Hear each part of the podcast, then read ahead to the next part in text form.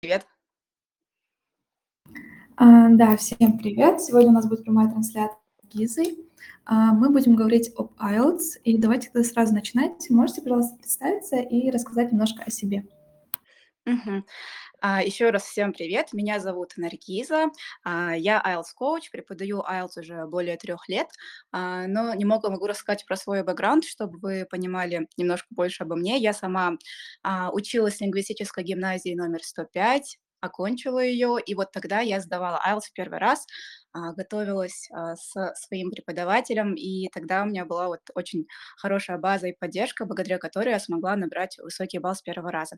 А, После этого я поступила в университет КИМЭП, училась там я тоже все четыре года на стопроцентном гранте президентском, закончила его с красным дипломом, и потом работала в международной компании два года. После этого опыта я уже а, поменяла свою сферу деятельности а, и уже стала больше интересоваться образованием, а, и тогда уже начала преподавать. После этого я уже создала свой курс по подготовке к IELTS, IELTS Pro, который уже существует три года, ну и успешно уже подготовил более 800 учеников. Наверное, как-то так. Ага, хорошо, спасибо. А Также хотелось бы сказать нашим слушателям, что вы можете задать вопрос нашему спикеру Наргизе. А Мы тут оставим сейчас пост и позже ответим на ваши вопросы. А Наш первый вопрос– это сколько времени... а, нет, что в целом такое IELTS и для кого он нужен? А, IELTS– это международный экзамен английского языка. Он нужен а, всем, кто хочет либо поступить в университет. Вообще есть а, два экзамена, то есть есть IELTS академик и есть IELTS General. А Если вы хотите учиться за рубежом или учиться в университете с английским языком а, образования, то это будет IELTS академик, то есть он подходит для школьников, кто хочет на бакалавр, а, для студентов бакалавриата, кто хочет а, поучиться по обмену. Например, во время моего обучения в КИМЭПе я также получилась по обмену в Испании по программе Erasmus Mundus. То есть это тоже IELTS, это один из факторов, который влияет на ваше принятие. А, Также он нужен для тех, кто хочет поступить а, на магистратуру, а, на PhD, а, И также есть General IELTS, к нему я тоже готовлю. Он для тех, кто хочет иммигрировать, например, в Канаду или в Австралию. Там есть своя балловая система, и чем выше у тебя балл IELTS, тем у тебя больше шансов также получить иммиграцию. Вот. То есть в целом для Хорошо, учебы или понятно. жизни за границей, да, либо для учебы на английском языке, также и в своей стране, так как в Казахстане это Назарбаев университет, КИМЭП, КБТУ, а, также принимает, э, имея сертификат IELTS. М, Хорошо. А Наш следующий вопрос. А, Получается, мы узнали, что такое IELTS, что он из себя представляет. А Давайте поговорим насчет подготовки. Сколько времени занимает подготовка к экзамену и когда лучше начать готовиться? А, вообще, чем раньше, тем лучше. То есть э, надо смотреть на а, в целом да, свой подход к тому, как ты готовишься к поступлению. Ну, Скорее всего, большинство хотят поступить куда-то за рубеж, и это такой длительный процесс. И вообще, чем раньше, тем лучше. То есть, например, за год можно заранее спланировать свое время так, чтобы подготовиться и к IELTS, и потом к остальным да, вещам. У нас есть всегда это мотивационные письма, рекомендации и так далее полностью портфолио и CV, поэтому обычно я говорю, вот за год это уже хорошая идея подготовиться к IELTS. А, Также нужно смотреть на уровень, то есть э, какой у вас уровень английского. Если у вас уровень а, невысокий, например, кто-то вообще не знает или элементарь имеет уровень, то вам нужно сначала потянуть свой уровень хотя бы до законченного преинтермедиата и потом только подготовиться к экзамену IELTS. А, Но если у вас, например, уже есть уровень преинтермедиат, то вы можете за два месяца интенсивной подготовки подготовиться к IELTS и сразу сдать этот экзамен. То есть, ну, у меня такой подход, то, что к IELTS можно подготовиться за два месяца, а, а не больше, то есть имея уровень pre-intermediate, так как а, подготовка такая достаточно а, специфичная, но если знать нужные техники и ну, уделить время, два месяца, то тогда можно сразу успешно его сдать с первого раза и подавать уже, продолжить свой а, путь поступления, уже перейти к другим степам, а к с IELTS уже закрыть, например. Вот. То есть 2 месяца, по-моему. Хорошо. А, тогда обязательно ли готовиться к экзамену именно на курсах или там с преподавателем, или возможно подготовиться одному? А, я думаю, что нет такого, что обязательно. Есть а, разные опции, то есть ученики имеют опции и подготовиться самостоятельно, и также на курсе просто есть а, свои минусы и плюсы в каждом из них. То есть ты можешь подготовиться самостоятельно, но это может занять больше времени. Обычно самостоятельная подготовка хорошо подходит для тех, у кого очень высокий уровень английского сам по себе. Ну, например, у меня был advanced уровень, у нас тогда в то время не было курсов по английскому. Но у меня все равно был преподаватель по английскому языку в школе, которая меня подготавливала к IELTS. А, когда ты готовишься на курсе, ты экономишь свое время и, наверное, меньше стрессуешь, потому что здесь ты не должен сам тратить время на то, что ты должен найти а, нужные материалы, актуальные материалы, найти с кем готовиться. А, то есть это тоже такой time-consuming момент, а, поэтому ты можешь это сделать более эффективно, да, с первого раза, сразу имея наставника, а, но при этом можешь и самостоятельно. То есть это все, наверное, выбор каждого человека, хочет ли он сам это делать, разбирать, либо он хочет сэкономить свое время и сделать это вместе с наставником. Ну, Хорошо. например, я, да, сейчас очень, да, завидую а, тем, кто сейчас имеет такую возможность, потому что, да, раньше вообще, по-моему, таких не было, и все очень долго готовились к IELTS, сами очень долго и мучительно. Как я помню, я очень а, искала информацию, ну, такая боль была, вот. Мгм. Да, здорово, что сейчас, а, открыт доступ ко всей информации, можно и самому подготовиться. Да. А, тогда наш следующий вопрос, а, касательно самой сдачи экзамена. Какая, по вашему мнению, самая сложная часть в IELTS? А, ну, это уже, наверное, всем понятно, что это IELTS Writing, то есть writing секция. Это самая сложная секция и по статистике, то есть не только для нас, а, но и в целом, если посмотреть на overall статистику по миру, а, по тому, в каких странах сдают IELTS, на какой средний балл, всегда высчитывается каждый год. И вот по последним, например, даже подсчетам, даже если человек является native спикером английского, а, средний балл рейтинг всегда намного ниже. То есть, например, у них обычно это а, 7 по speaking, reading, listening, а writing это 6. То есть это у людей, у которых английский первый язык. Если посмотреть по статистике Казахстана, то у нас, например, в среднем все остальные секции это 6, а writing это вообще 5 или 5,5. То есть вот э, такая большая разница, ну, это оправдано, потому что writing это такая секция, которая, ну, на самом деле полностью показывает твой уровень английского, а, потому что, ну, если смотреть на reading и listening, то они такие более а, субъективные, так как мы работаем с информацией, которая нам дается, а, и наша задача просто найти правильные ответы, то есть они уже имеются в ваших а, аудио или в текстах, то есть легко найти. А, в райтинге отличие в том, что вы сами воспроизводите полностью информацию. Вам дается один вопрос, а вы должны написать два эссе, да, например.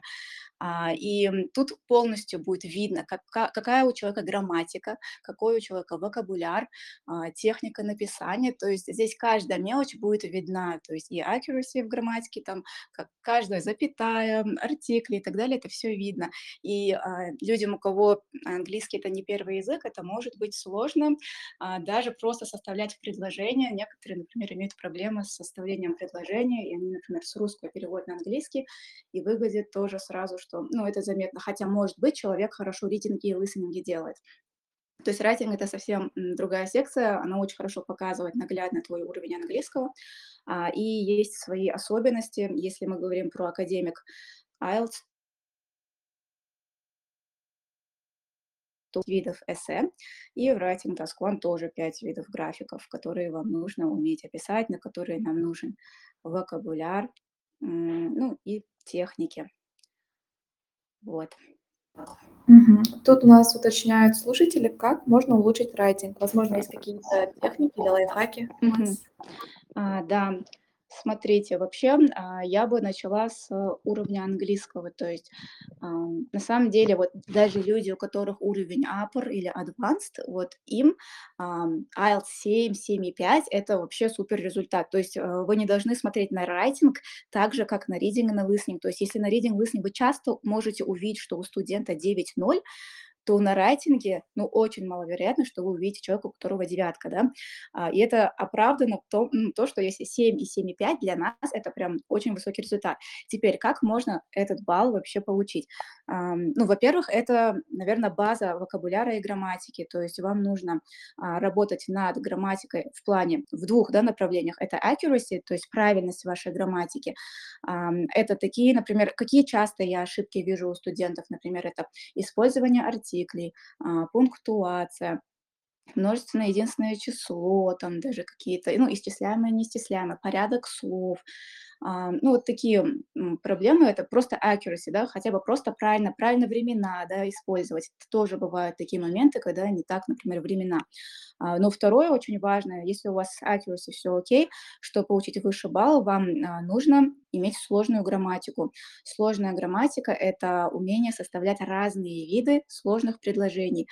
Что я имею в виду под сложными предложениями? Это как сложно подчиненные, сложно сочиненные предложения, то есть compound, complex sentences, можете даже написать, потом почитать про это, да, compound, complex sentences, это conditionals, relative clauses, это что еще, пассивный залог, герундий, то есть вот, вот эти элементы отличают вас от тех, у кого простой, да, простая грамматика. Если экзаменатор видит, то, что у вас не только простые предложения, но и сложные, и не просто сложные, а еще и разные виды сложных предложений, то есть вы показываете свой variety, свой flexibility, это явно повышает ваш ур, э, уровень, да, между, ну, в отличие от других.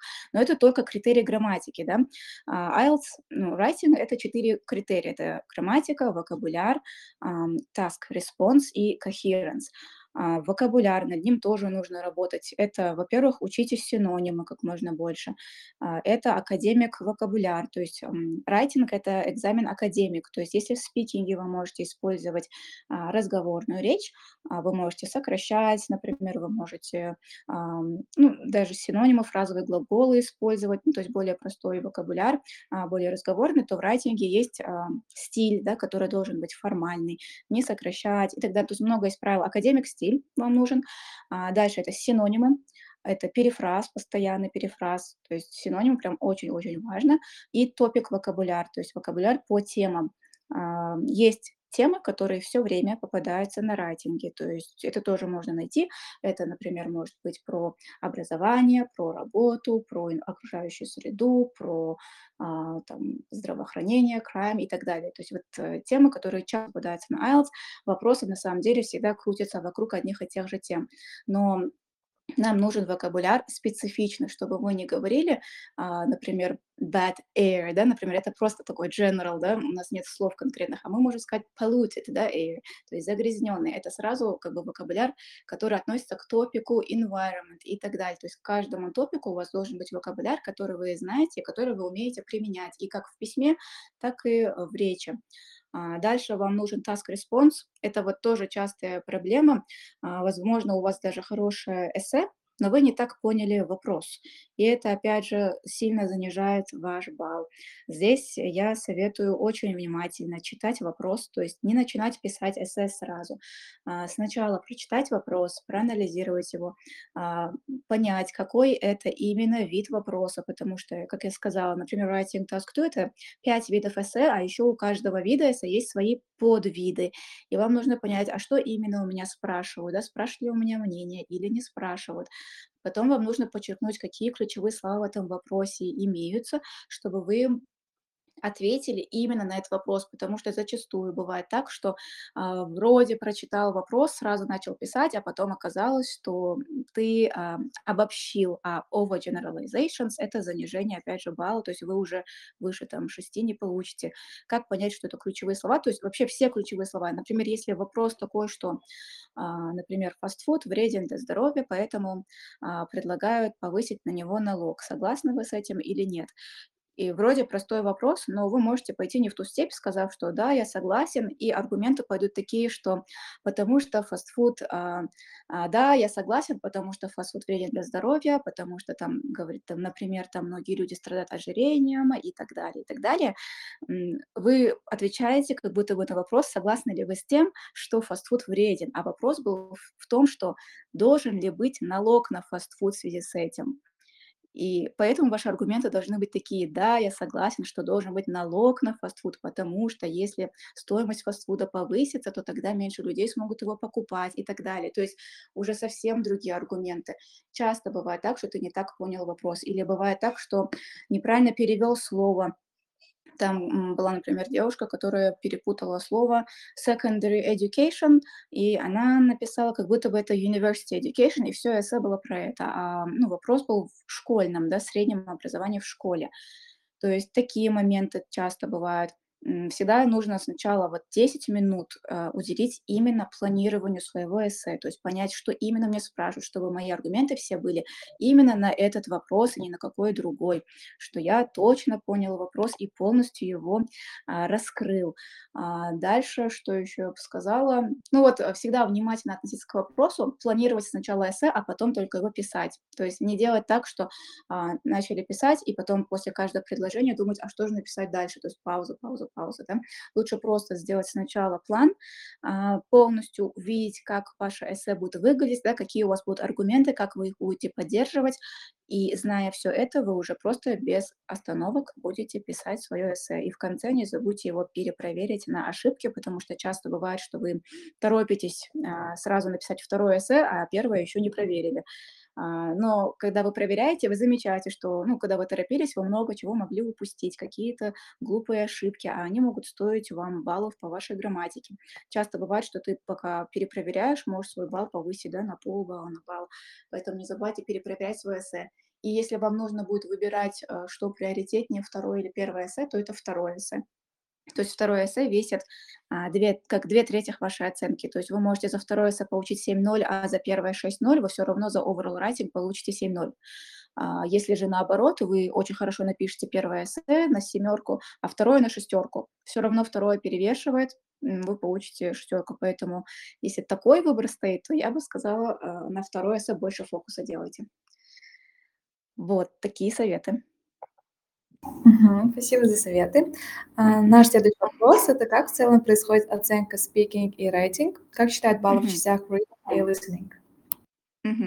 А, как я говорила, reading и listening всё очень просто. Там есть таблица, вы можете её в открытом доступе найти, а, и сразу видно, сколько у вас правильных ответов из 40 и какому баллу они равняются. То есть, например, если вы хотите 9,0 по reading, listening, вам нужно набрать 40 или 39 правильных ответов.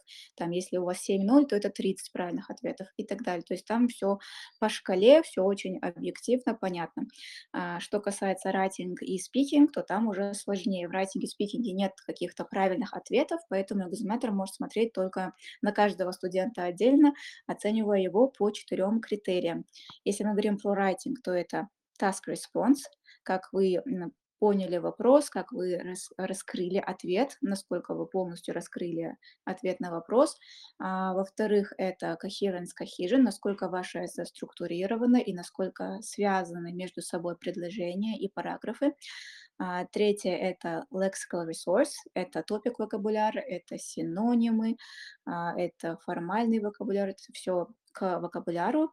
И грамматика- это grammatical range and accuracy. Каждый критерий, он, а, весит 25 % вашего райтинга, и каждый критерий оценивается от 1 до 9. А, и потом, а, среднее взвешенное- это будет ваш writing score. Это только за одно эссе. То есть каждое эссе оценивается по этим 4 критериям, и потом уже overall writing score выходит из того, что writing task 2- это 2/3 вашей оц аше а, вашей оценки, а task 1- это 1/3. И вот в этом уже, а, потом это уже считает, получается ваш overall writing score. То есть там много подсчётов. А если говорить про speaking, то там тоже 4 критерия. Опять же, каждый весит 25% и оценивается от 1 до 9. Это ваш fluency and coherence- это насколько вы, а, свободно, бегло говорите, без запинок, с какой скоростью говорите, да. Ну, желательно со средней скоростью, без запинок, свободно, как на своём языке. Если у вас такой fluent английский, то у вас будет самый высокий балл за него. Это pronunciation- произношение, какое у вас а насколько понятно вас будет экзаменатору, да, не делаете ли вы грубых ошибок в произношении. Но при этом помните, что акцент- это не является критерием вашей вашего оценивания. То есть если у вас какой-то акцент есть, он никак не занижает ваш балл, потому что английский- это язык, а, который глобальный, да, и во всем мире у всех есть свои акценты, но акцент это не то же самое, что и произношение, поэтому оценивают только pronunciation. И дальше это lexical resource и э, грамматика, то же самое, как и райтинге. Но я бы еще сказала, что в lexical resource для спикинга, если вы хотите повыше а, балл получить, то обязательно применяйте idiomatic vocabulary. То есть если вы хотите от 7 баллов и выше, то там важный критерий using idiomatic vocabulary. Idiomatic vocabulary — это не только идиомы, идиомы — это как фразеологизмы, но и также и фразовые глаголы, phrasal verbs. Если вы их применяете, то также ну, вы повышаете свои шансы на высокий балл по спикингу, потому что такие фразы используют как раз-таки носители языка, а, то есть если вы человек, у которого limited, да, а, ну, понимание английского на пятерку, на шестерку, например, вы уже idiomatic vocabulary, ну, сложно будет вводить, а здесь нужно показать, что вы умеете их применять, и применять их также не просто так лишь бы вставить, потому что иногда тоже заметно, что идиома а, используется, но при этом не по назначению, то есть только тогда, когда вы уверены в том, что их можно применять. Это не значит, что если ты не использовал ни одну идиому, ты не получишь высокий балл, а просто это nice to have, а вот фразовые глаголы — это легко применять, вот это важно. Фразовые глаголы — это тоже idiomatic vocabulary. А что это такое, думаю, знаете, ну, ну, даже такие простые, как give up, там, give away, get up и так далее, вот даже это, то все, что вот глагол плюс предлог, да, это фразовые глаголы. Если вы их применяете, это хорошо. Вот, вот так вот оценивается. И потом overall ваш э, IELTS score оценивается, опять же, каждая секция. У вас выходит average score. Кстати, э, она округляется, оценка в сторону, лучшую сторону. То есть, если у вас, скажем, 6,5, 6,5 э, и 7,0, 7,0, да, тогда у вас будет 7,0 все равно overall, то есть в лучшую сторону. Или там все соединили, э, разделили на 4, получилось там 6,25, это не 6,0, это 6,5 будет. То есть для вас это тоже nice to know, думаю, что вам повышают еще немножко. Хорошо.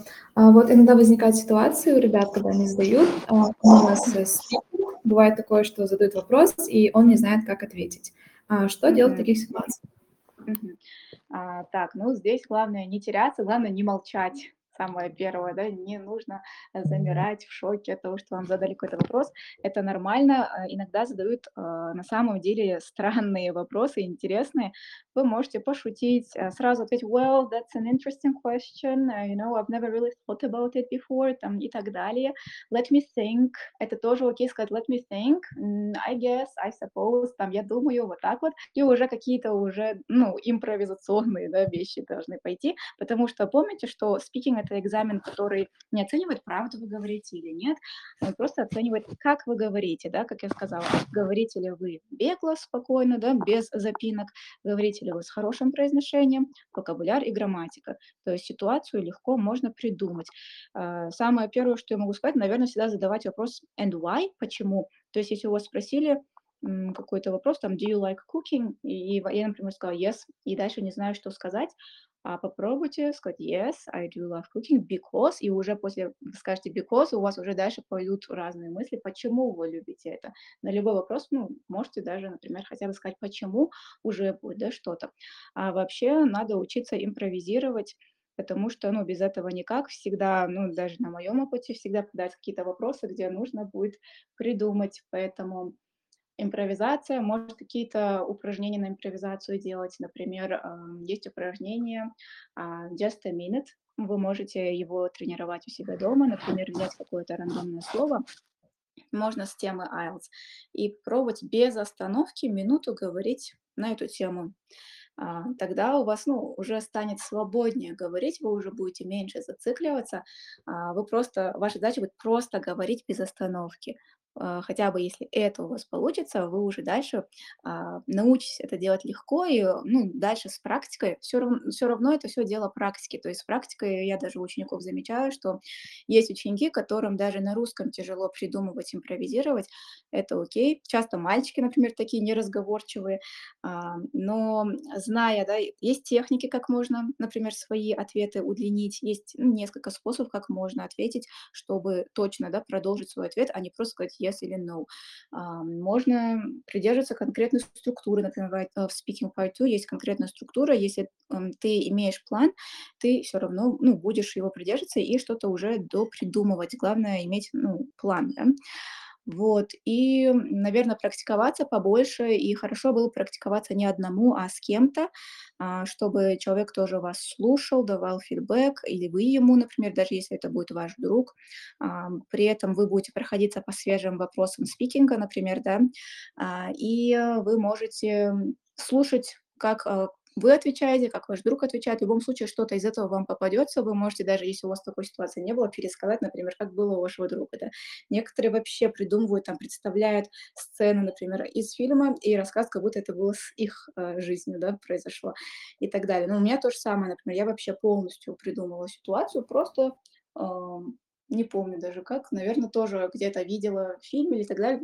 Просто главное, практикуйтесь, не стесняйтесь, возьмите свежие вопросы по IELTS спикингу и прям по ним проходитесь, потому что они всегда есть в, ну, в интернете, вы можете поискать э, и по ним смотреть. Даже не, не обязательно придумывать заранее ответ на каждый вопрос, но я бы сказала, что хотя бы накидать идеи стоит. То есть, если вы видите, какие темы попадаются, например, если мне попадется про историю, когда я потерялся, могу рассказать про вот это, там, или там, и так далее. То есть про фильм могу рассказать про такой фильм, про книгу, про такую-то книгу могу. На всякий случай хотя бы не тратить время на то, чтобы придумать, потому что иногда бывает, карточка пришла, ты минуту просто думаешь, а про что сказать.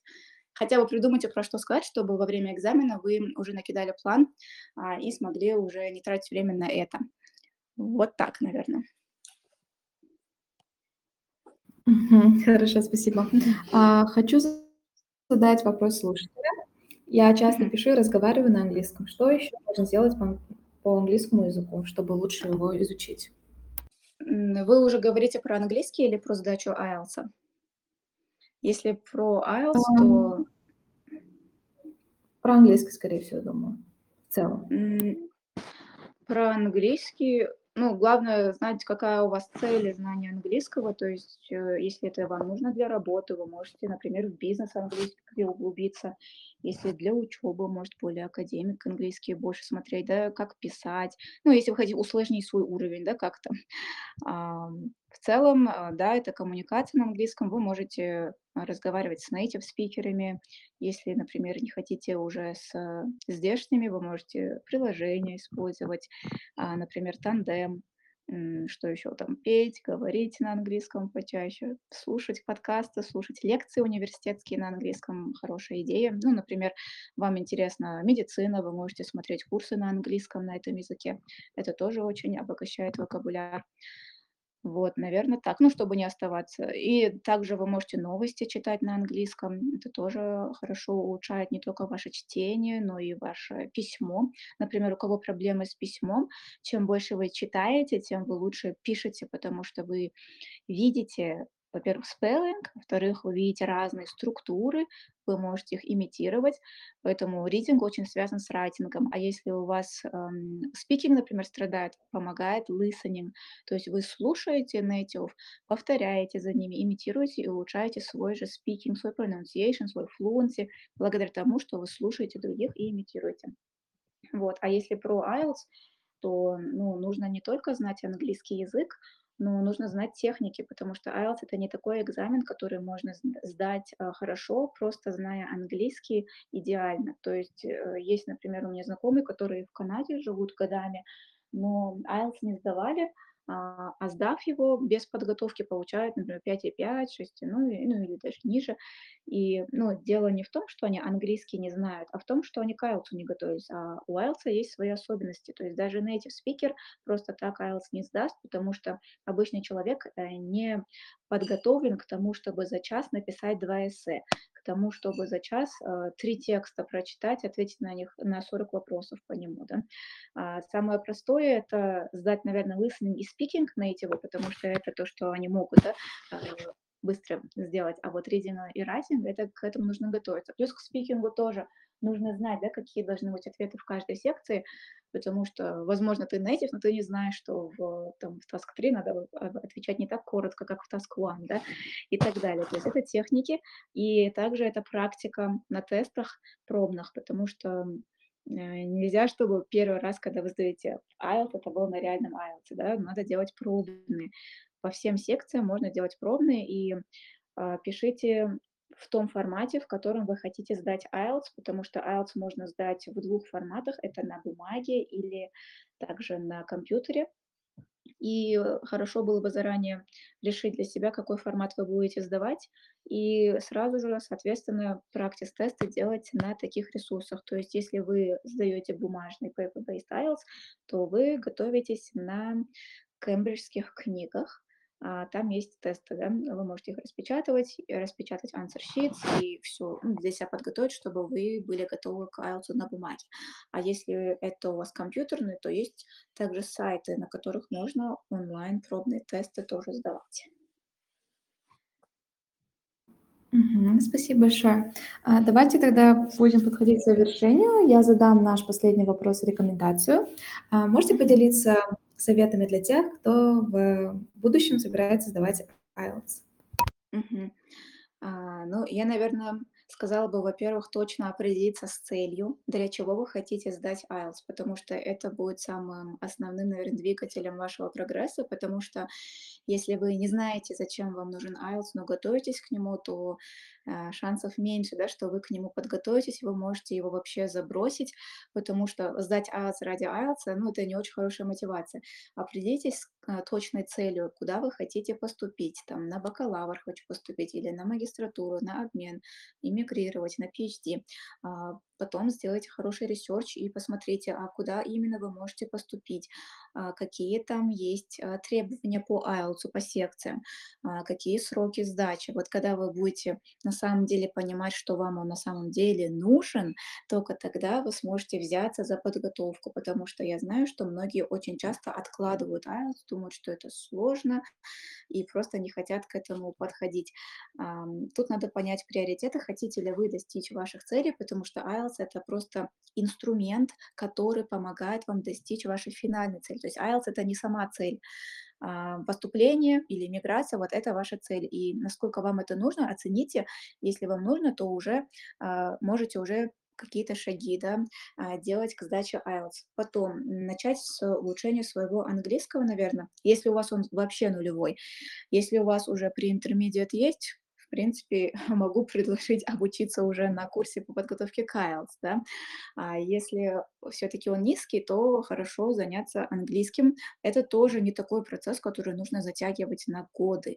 Английский можно также интенсивно а, выучить, подтянуть. Главное, вот первое, это всегда иметь цели, зачем. Ну и дальше уже не откладывать. А если вы уже взялись за подготовку к IELTS, понимать, да, что да, будут какие-то сложности, а, но это все приводит вас к результату, а, не стрессовать, не бояться этого экзамена.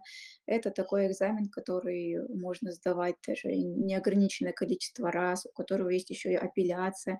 А, не бояться его, не бояться экзаменаторов на спикинге или на райтинге. Это все, все они обычные люди, такие же, как и вы, которые не имеют цели завалить вас, относиться к IELTS как к чему-то хорошему, как к возможности, что это крутой сертификат, который хорошо иметь, который действует два года, и вы можете его применять для разных целей, и для работы, кстати, тоже, для стажировок, и для учебы. То есть, э, наверное, хоро- иметь хороший attitude, потому что часто у многих стресс, а, сразу демотивация, какая-то прокрастинация подготовки к IELTS. Наверное, вот это не бойтесь, это все решаемо, это все, ну, к этому можно подготовиться. Я даже на своем курсе психолога зову, чтобы он их подготовил морально, но просто на самом деле не нужно из этого ничего сложного делать. IELTS — это такой же экзамен, наверное, даже полегче, чем некоторые, да. Но главное готовиться систематично, регулярно, но при этом не затягивать. Ну и когда будете готовиться, сделайте четкий себе план подготовки, то есть сколько времени в день вы будете уделять, когда именно вы будете заниматься, чтобы у вас было это не так, что я бесконечно готовлюсь к IELTS 24 на 7 а, весь год, да, а так, что два месяца, три раза в неделю, там два раза в неделю, там по сколько часов, вот сделать план, какие секции когда буду делать, и тогда у вас будет понятно, да, что это измеримо, что это не ис не бесконечный процесс.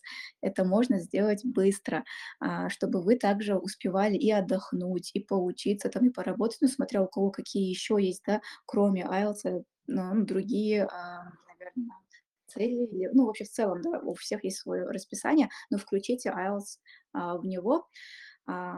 Вот дисциплина очень важна в подготовке, наверно. Дисциплина и многим нужна также поддержка, то есть поддержка, фидбэк, наставник. Если вам он нужен, то вот тоже относитесь ответственно к выбору своего наставника, потому что, а, сейчас очень много есть, м, наверно, ну, вы сами видите, много реклам, много разных курсов, а, и не все, наверно, э, так же результативны. Ну, надо смотреть, оценивать.